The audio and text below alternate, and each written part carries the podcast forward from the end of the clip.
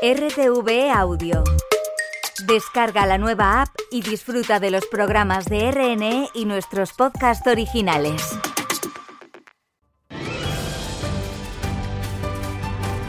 Europa Abierta, edición especial desde Estrasburgo, con Carlos Navarro y Lola Martínez Rojo.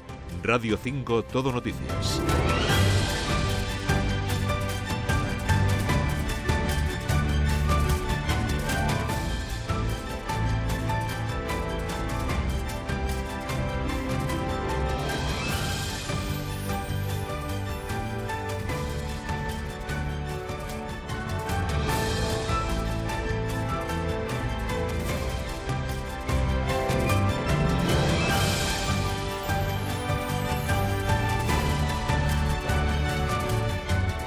Ahora va. Ahora va.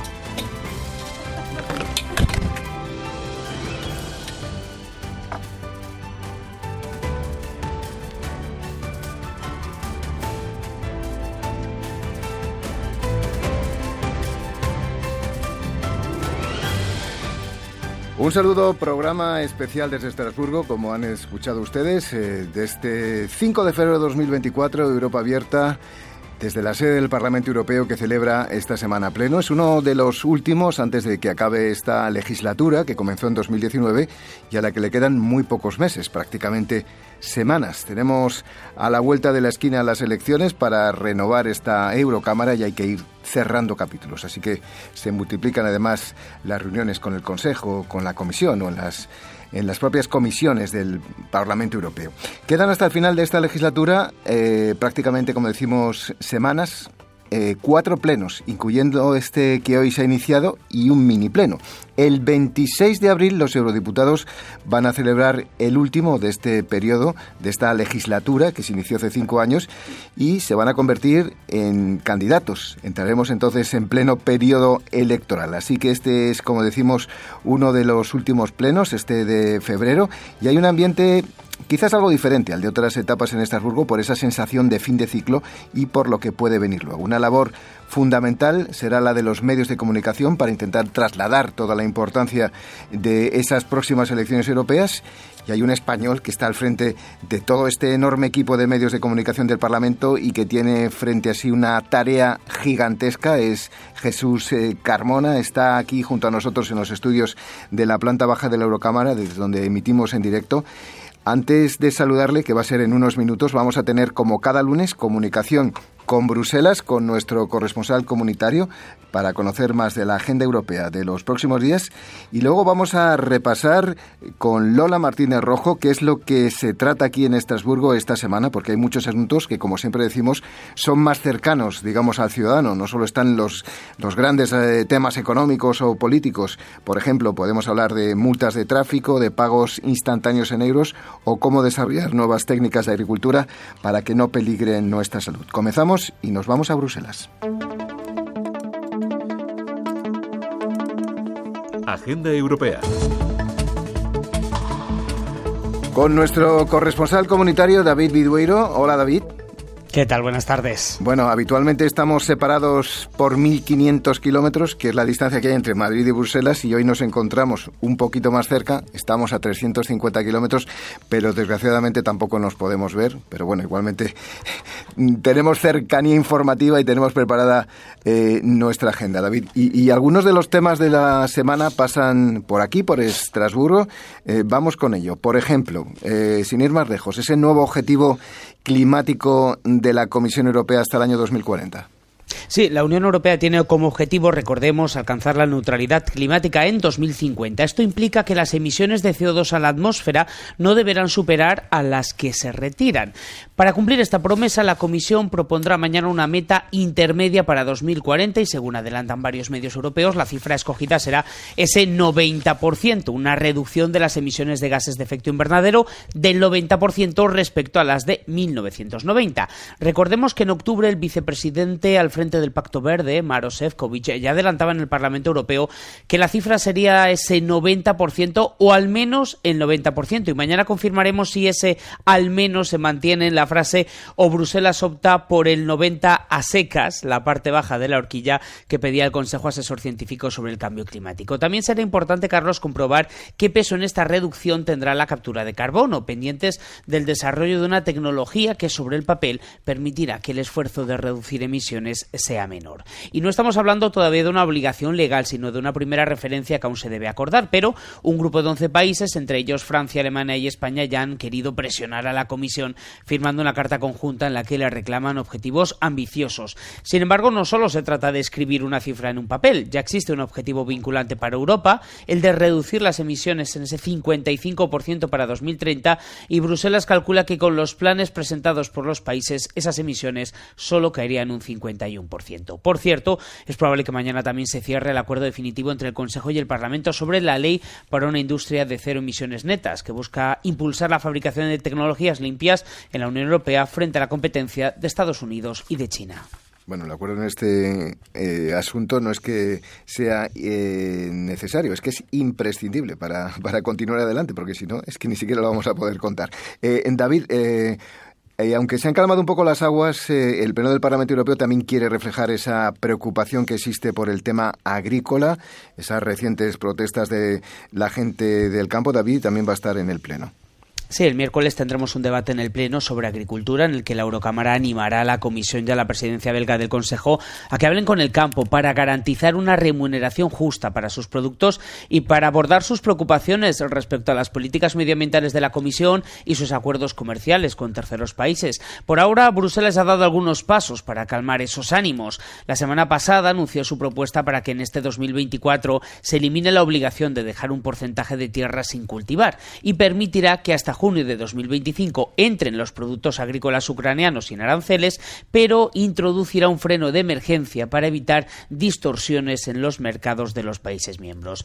Además, sobre la mesa habrá una propuesta para reducir la carga burocrática de los agricultores en la reunión de ministros de Agricultura de final de mes. Veremos de qué manera se conjuga esta atención a la agricultura con los objetivos climáticos. Los verdes han celebrado su congreso este fin de semana y reconocen que este tema es el elefante en la habitación.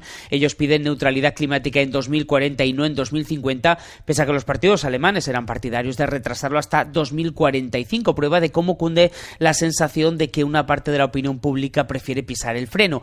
El martes, por cierto, habrá un debate también importante en el Parlamento sobre agricultura para fijar su posición en las negociaciones con los estados sobre ese marco que va a regular las nuevas técnicas para alterar el material genético de los vegetales y obtener nuevas variedades más resistentes.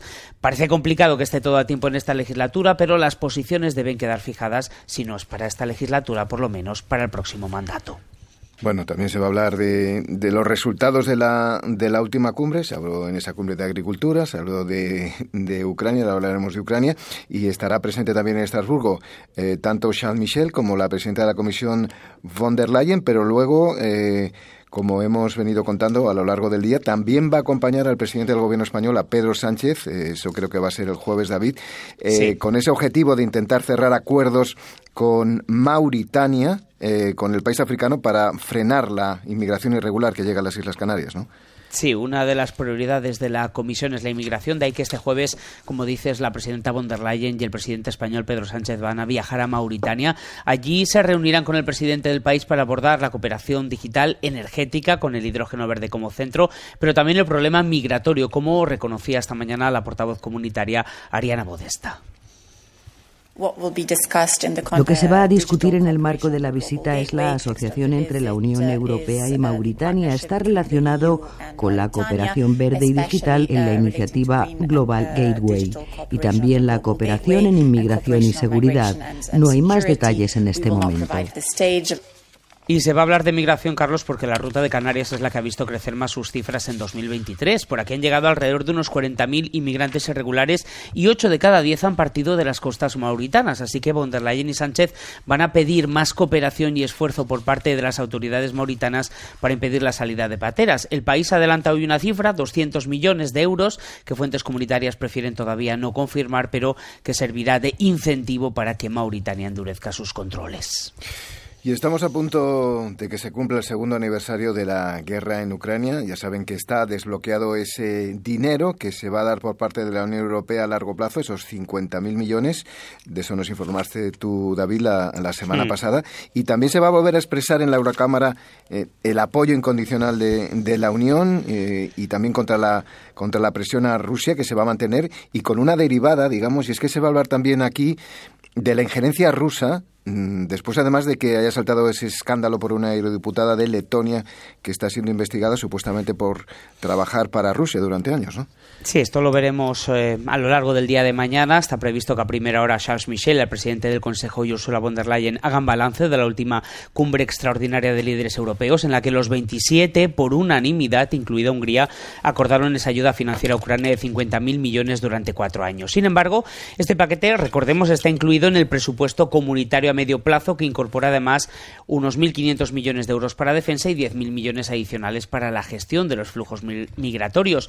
Quedan claras, por tanto, como decíamos, cuáles son algunas de las prioridades europeas. Sin embargo, los Estados han querido rascarse menos el bolsillo de lo que pretendía la Comisión. Von der Leyen pretendía una nueva aportación de 66.000 millones. Finalmente será casi un tercio, según lo acordado por el Consejo. Y casi todo ese dinero fresco irá para Ucrania. Aún así, todavía el Parlamento tiene algo que decir. Falta por cerrar el pacto con la Eurocámara, aunque la presidencia belga ya había avanzado buena parte de estas negociaciones a la espera de ese Consejo extraordinario. Y también mañana habrá a continuación debate con los eurodiputados sobre cómo seguir ayudando a Ucrania porque no es solo importante la parte económica, también tenemos la militar y aquí los 27 todavía han sido incapaces de acordar esos 5.000 millones de euros para este año que les ha pedido el presidente ucraniano Zelensky, así que buena parte de estas armas y munición llegan a través de acuerdos bilaterales. Por último, también mañana, ya lo decías, tendremos un debate sobre el alcance de las injerencias de Rusia en Europa después de ese caso de esa eurodiputada letona vinculada con el Servicio de Seguridad ruso según eh, daba a conocer una investigación periodística. El Parlamento Europeo ya ha abierto una investigación al respecto que se va a analizar en el Comité Asesor sobre el Código de Conducta. Muy bien, David, pues estamos casi, casi trabajando a la limón entre Estrasburgo y Bruselas esta semana. Muchas gracias. Hasta luego.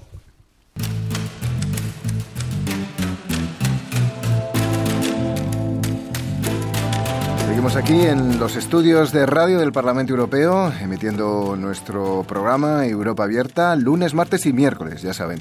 De todo lo que se va a debatir y votar estos días en el Pleno de Estrasburgo, hay otros asuntos de los que quizás se habla algo menos, pero eh, Lola Martínez Rojo, son los que nos afectan, digamos, más directamente en nuestro día a día como ciudadanos, ¿no?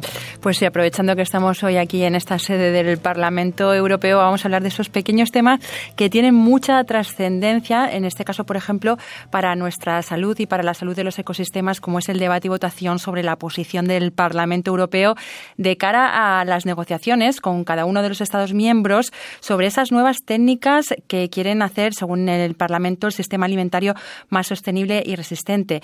Eh, aquí en el programa ya hemos contado alguna vez eh, que estas nuevas técnicas genómicas que propone la Comisión Europea son técnicas que permiten modificar el genoma de las plantas de una manera precisa sin introducir material genético de especies no compatibles.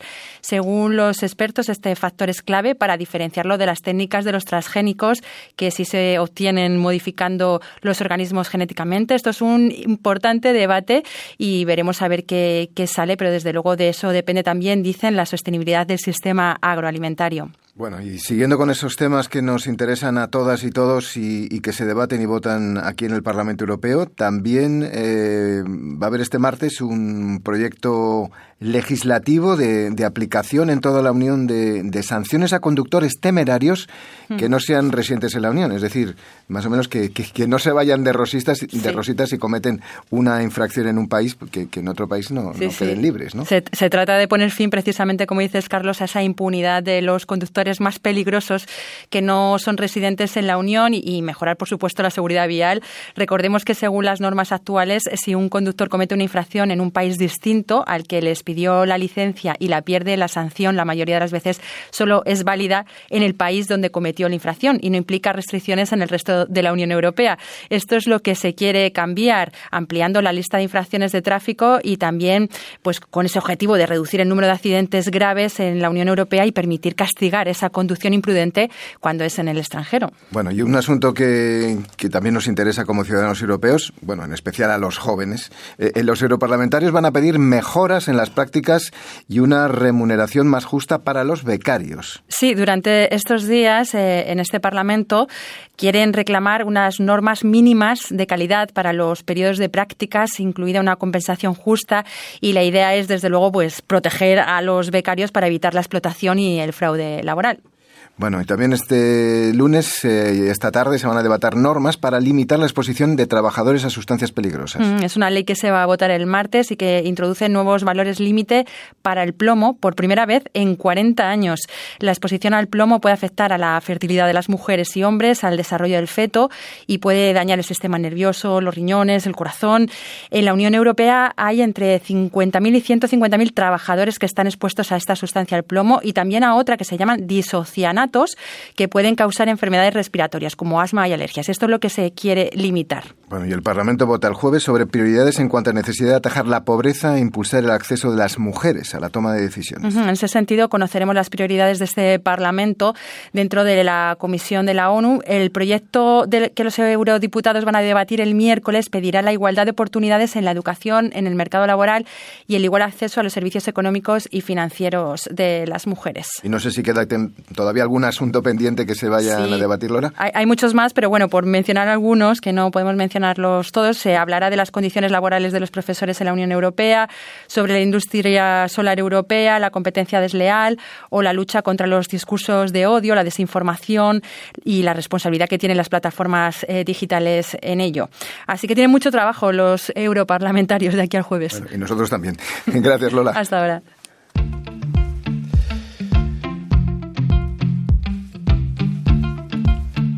Bueno, terminamos legislatura, ya saben, y aprovechando este viaje de Europa Abierta a Estrasburgo, nos ha parecido que es buen momento para hacer un pequeño balance de lo que han sido estos cuatro años muy rápido. Eh, mañana lo haremos desde el punto de vista político con representantes de grupos de la Eurocámara. Nos esperan eh, hasta cinco invitados, cinco eurodiputados españoles, en un programa que va a durar de 3 y 5 a 4 de la tarde, es decir, algo más de nuestro tiempo habitual de 25 minutos. Pero hoy queremos hacer ese pequeño repaso a lo que ha sido este tiempo en Estrasburgo, el momento actual, y asomarnos un poquito al futuro desde el punto de vista de la comunicación.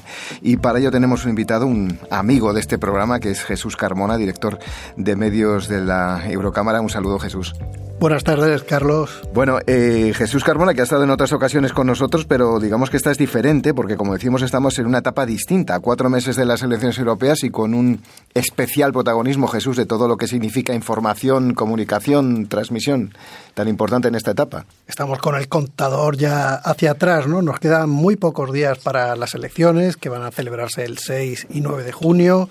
El 9 de junio en España, pero el 6 en otros países de la Unión Europea y estamos haciendo balance de lo que ha sido esta legislatura y ya estamos pensando también en lo que va a ser el, el futuro, ¿no? La siguiente legislatura, un periodo muy intenso donde el nivel de visibilidad de la Unión Europea ha sido, yo diría, más fuerte que nunca en los últimos cuatro o cinco años.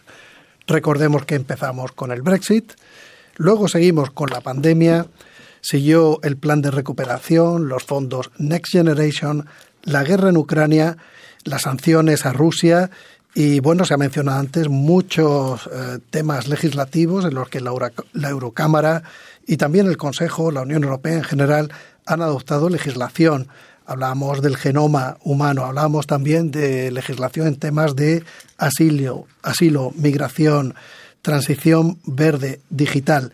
Y todo esto el ciudadano lo percibe y ve que hay un interés eh, más que nunca por lo que hace la Unión Europea. no, sé si para calificar esta etapa, estos cuatro años, Jesús, que ha sido emocionante, mm, desquiciante, porque vamos, pandemia, como nos decías, Ucrania, el escándalo del Qatar Gate, mm, eh, ha sido una legislatura muy intensa, ¿no? Intensísima. Y lo notamos, bueno, también en el interés que genera la Unión, no solamente a nivel de, del ciudadano, sino a nivel de los medios. Hemos tenido aquí más periodistas que nunca durante esta legislatura y también un gran interés también por parte de la sociedad civil y de fundaciones, de estudiantes. Digamos que estos días Europa está más que nunca en, en el oído de, de todos los ciudadanos europeos. Jesús, eh, nosotros en el programa estamos eh, muy preocupados por la participación de los ciudadanos en estas elecciones europeas. Queremos animar a todo el mundo porque conocemos profundamente el valor que tiene este Parlamento y, sobre todo las decisiones importantes que se toman para nuestras vidas. Y en eso es muy importante también los jóvenes. Eh, ¿Qué campañas, qué estáis haciendo para promover ese voto joven, para que los jóvenes se animen a participar en estas elecciones tan importantes de junio? Sí que es importante que los jóvenes participen porque, en primer lugar, lo que estamos haciendo es para ellos. Y muchos de los programas que ahora mismo están llevando a cabo la Unión Europea van dirigidos a los jóvenes. Erasmus. Hemos hablado también de que esta semana se va a discutir un salario mínimo para becarios. También, bueno, el hecho de que pueden estudiar, moverse libremente por cualquier Estado miembro. Y es tan importante el papel que tienen los jóvenes que hay cuatro estados de la Unión Europea que van a rebajar por primera vez la edad mínima para votar, de 18 a 16 años. Alemania, Bélgica, Malta y Rumanía van a empezar por primera vez a permitir el voto a jóvenes de 16 años, que a nosotros nos parece casi, eh, bueno, un paso muy, muy valiente, ¿no? Y en esto, pues, eh, nosotros tenemos que estar donde están ellos, en las redes sociales, en TikTok, en Instagram. Los influencers, también, eh, que se está intentando atraer a, personajes, por ejemplo, eh, pues cantantes, a Rosalía y otro tipo de personajes, ¿no? Para que voten. Así es, estamos en contacto con Rosalía a ver si se anima y que nos ayude también a la campaña porque el futuro de Europa son los jóvenes por mucho que nosotros queramos, sin ellos, sin que ellos participen, pero también este proyecto son importantes los que no son tan jóvenes que, también votan. No sé, en general, en general, ¿cómo, cómo se plantean eh, eh, estas elecciones tan importantes desde el punto de vista de los medios, Jesús? No sé si son muy diferentes a las de otras ocasiones, porque se dice que estas son las elecciones europeas más decisivas de los últimos años. Son muy decisivas porque además este año recordemos que no solamente se vota en Europa, se vota en Estados Unidos con un candidato, Donald Trump, que ya ha anunciado que eh, pone en duda la participación de Estados Unidos en la OTAN y su participación en el tema de Ucrania. Hay elecciones también en India. Eh, más de 4.000 millones de personas van a votar este año. Por eso las elecciones europeas son esenciales y determinantes para el futuro de la Unión. Y ahí, en ese sentido, lo que sí que vemos somos relativamente optimistas, porque si nos fijamos en nuestros datos del Eurobarómetro, el 71% de los ciudadanos reconocen que lo que se decide en Bruselas o Estrasburgo tiene un impacto en sus vidas. Y también hay un 69% de personas que afirma que iría votar si las elecciones fueran la semana que viene. Estos son nueve puntos más que en las elecciones anteriores. hay que recordar, y lo hacemos una vez más desde aquí, desde Europa Abierta, que las elecciones son el 9 de junio. Exacto. 9 de junio, que todavía hay gente que no lo sabe. 9 de junio, elecciones europeas. Bueno, ¿cuánta gente a sus, a sus, órdenes, por cierto? Las órdenes de Jesús Carmona, más o menos. Más o menos unos 600, 600 personas. Bueno, está mal. En todo. Desde luego una, una tarea gigantesca en, en, las próximas semanas y en los próximos meses para eh, conducir desde el punto de vista de los medios estas elecciones europeas. Muchas gracias Jesús Carmona por estar hoy con nosotros y mucha suerte en este trabajo tan tan duro pero tan importante que tiene para las próximas semanas. Bueno, y muchas gracias a vosotros por animar, por incitar al voto, porque es más necesario que nunca. ¿Mm? Muchísimas gracias. Gracias. Muy bien, pues nosotros vamos a seguir aquí todavía un par de días más. Vamos a seguir aquí en Estrasburgo, en este pleno de la Eurocámara. Lo dejamos ya por hoy, volvemos mañana. Un saludo, gracias a todos los compañeros técnicos, tanto en Estrasburgo como en Madrid, que nos han ayudado hoy. Hasta mañana.